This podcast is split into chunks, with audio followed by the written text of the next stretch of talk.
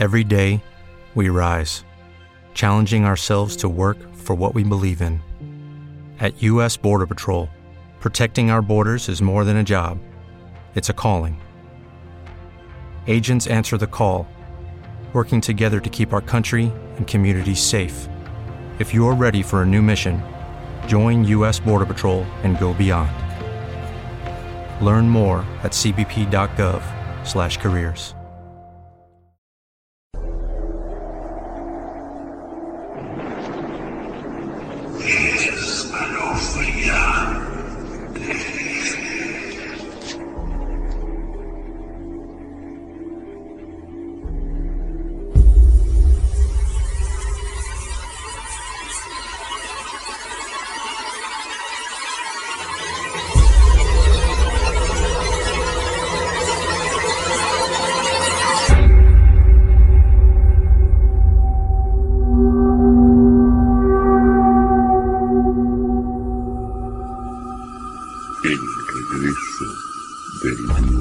duodécimo ejemplar.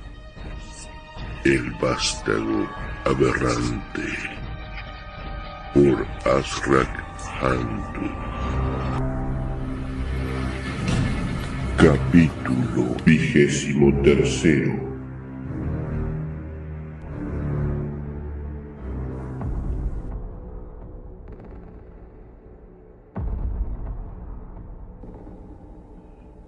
Trudy contemplaba la demolida masa de carne y metal que fuera el organismo modificado tecnológicamente reconstituido, secuencia genética de origen natural, más conocido como Ormotersuon.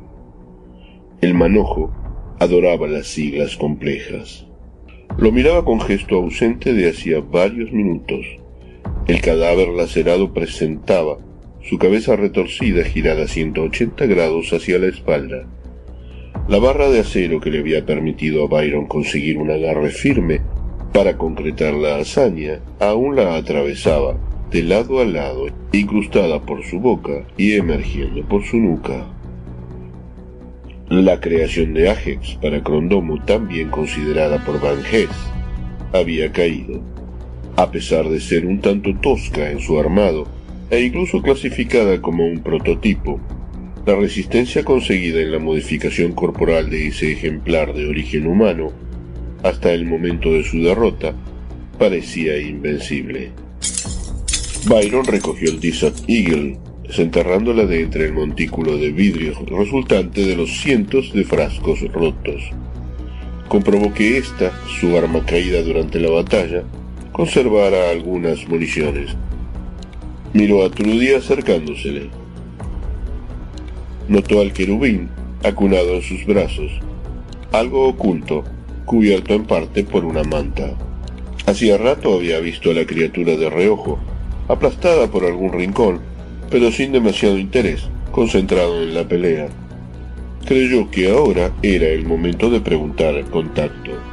¿Y qué diablos es esa cosa? inquirió a la muchacha con aire casual. El pequeño sonreía mostrando los dientes puntiagudos, lo que era inevitable por el gesto permanente de su gran boca deforme. Es solo un pequeño bebé, aseguró Trudy. Ah, cada vez los hacen peores, consideró Byron. Lo miró con atención por un momento reflexionando y por fin propuso, mientras amartillaba el arma. ¿No quieres que lo saque de su miseria? No. Trudy masculló entre dientes la respuesta, cubriéndolo un poco más con la manta. La reptiloide miró la cara del mercenario buscando su mirada. Los lentes oscuros impedían verle los ojos. Pensó que en su esencia Byron era más salvaje que el propio Ormotersgon, por eso le había podido ganar. Paradójicamente auxiliada por esa bestia bruta, había concretado su venganza. Él no tendría idea de esto. Como sea, ahora tenía que seguir adelante y acabar con los que faltaban.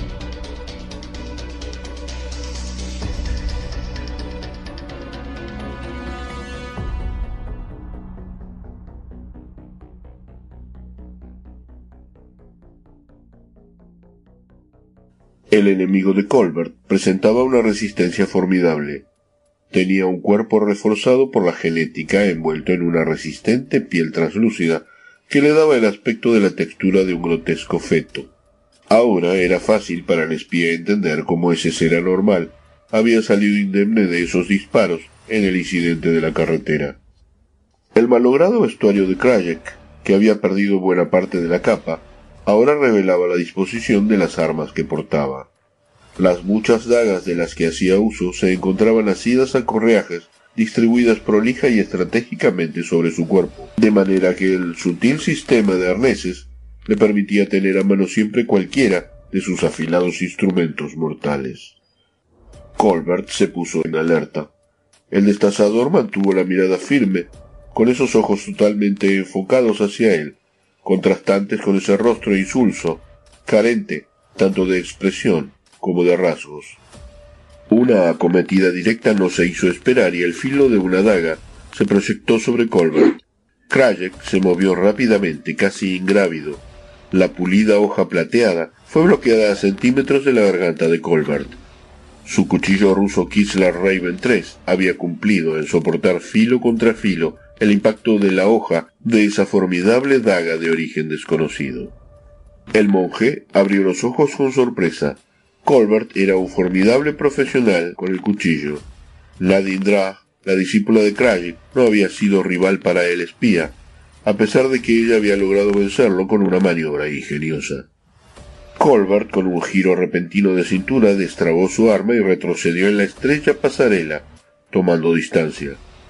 El monje parecía haberse puesto serio. Recurrió a las pequeñas dagas que se enfundaban en los correajes sobre un lado de su pecho, las desenvainó a todas juntas, aferrándolas entre los dedos, y las lanzó.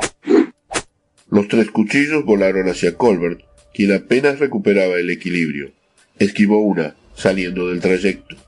A la otra la interceptó cortándole el paso con un golpe de su propia arma blanca. Una se clavó en su hombro. Krajek, con su rapidez habitual, ya estaba encima de su presa, ante la dilación provocada por la herida. Empuñaba dos largas dagas, encerrando el cuello de Colbert entre los dos filos como una tijera de podar. Las manos enguantadas del hábil oponente habían logrado cerrarse sobre las hojas mortales, frenándolas apenas a centímetros de su garganta. Los guantes tácticos anticortes no soportarían demasiado y sus manos ya comenzaban a sangrar. Krajek lo empujó contra la barandilla. Las fuerzas de Colbert mermaban y su mano agarrotada empezaba a ceder. En un movimiento rápido y arriesgado, donde su garganta estuvo cerca de ser cercenada, Colbert desclavó la daga que aún seguía hiriendo su hombro y proyectó un corte directo a los ojos del monje satánico. Alcanzó solo uno de los globos oculares, que seguía a funcionar a pesar de despedir algo de humor vítreo. Krajek retrocedió unos pasos. Colbert cayó al suelo a sus pies. El monje se disponía a concretar un ataque final. Colbert extrajo de su pantorrilla una pequeña pistola de calibre 40, quizá el último recurso de arma de fuego con el que contaba. Disparó a quemarropa a la cabeza de Krajek en dos ocasiones, quien poco se inmutó ante la perforación de su cráneo. La epidermis translúcida de aspecto sedoso recibía las perforaciones, como si se tratara de un gel de alta densidad, conteniéndola sin generar un efecto destructivo, tal como había pasado antes. Apuntó más arriba hacia el techo, ya casi al punto del desmayo, disparó. El enorme gancho de una grúa se precipitó sobre la plataforma, casi en medio de la lucha. El sólido bloque de carga de varias toneladas fue desprendido desde las alturas por el disparo increíblemente certero de Colbert al seguro del trinquete del cable de acero del que lo mantenía en lo alto. La pesada pieza de acero se deslizó a plomo, en caída libre, liberada del polipasto, cayó haciendo trizas la pasarela y haciendo caer a los dos contrincantes a la piscina nuclear. Una incordiosa alarma empezó a emitir sus estridentes advertencias dentro de toda la cámara nuclear.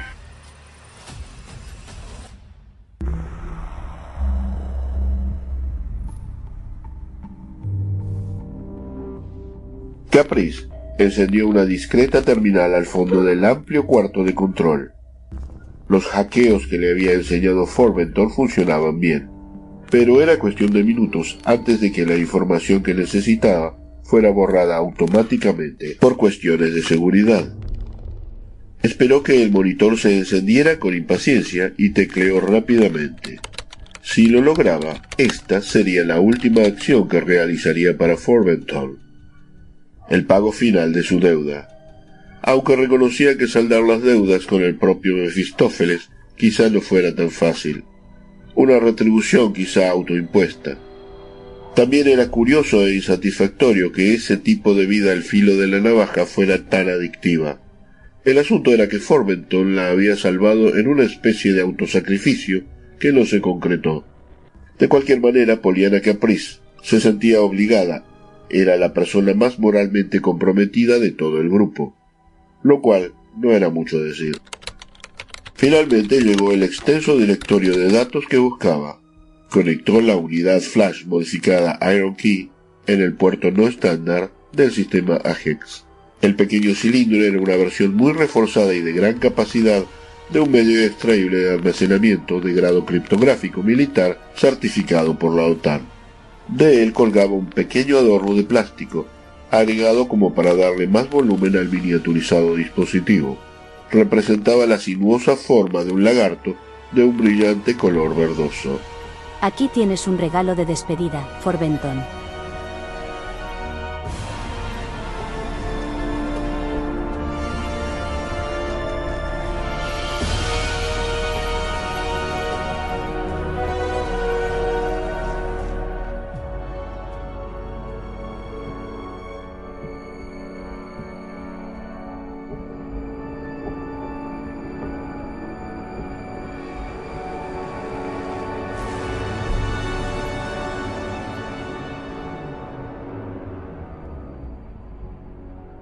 Kincaid caminaba por los pasillos siguiendo el ritmo electrónico down tempo space age pop con trazas de neopsicodelia.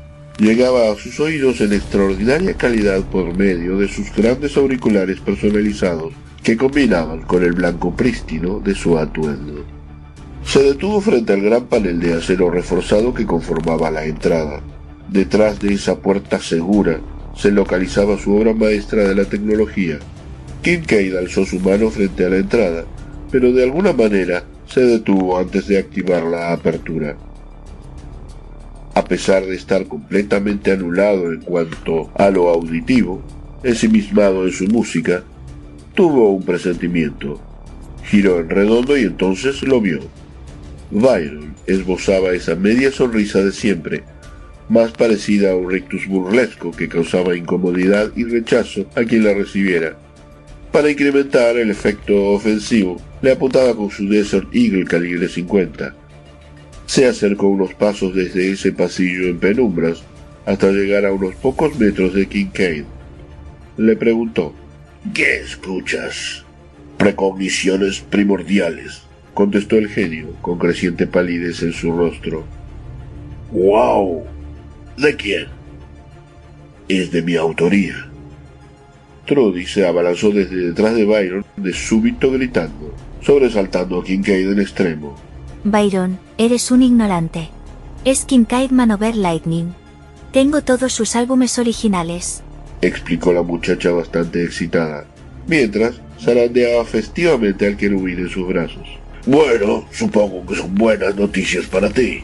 En cuanto muera, tu colección se va a cotizar más, reflexionó Byron Levantó el Desert Eagle y le apuntó con más precisión. ¿Aún más? Festejó Trudy asombrada. El querubín se unió a la algarabía, dando chillidos risueños. Byron se disponía a apretar el gatillo cuando el pastor alemán completamente negro le mordió la mano que empuñaba el arma. El animal había aparecido de repente, abalanzándose desde las sombras del pasillo poco iluminado espetó Kerubin sobresaltado. La fuerte mordida del can desvió la puntería de Byron.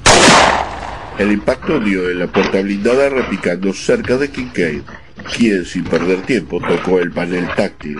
Esta simple acción que reconocía su código genético lo activó. Las hojas deslizantes se abrieron y él entró tan rápido como pudo. El perro genético no soltaba.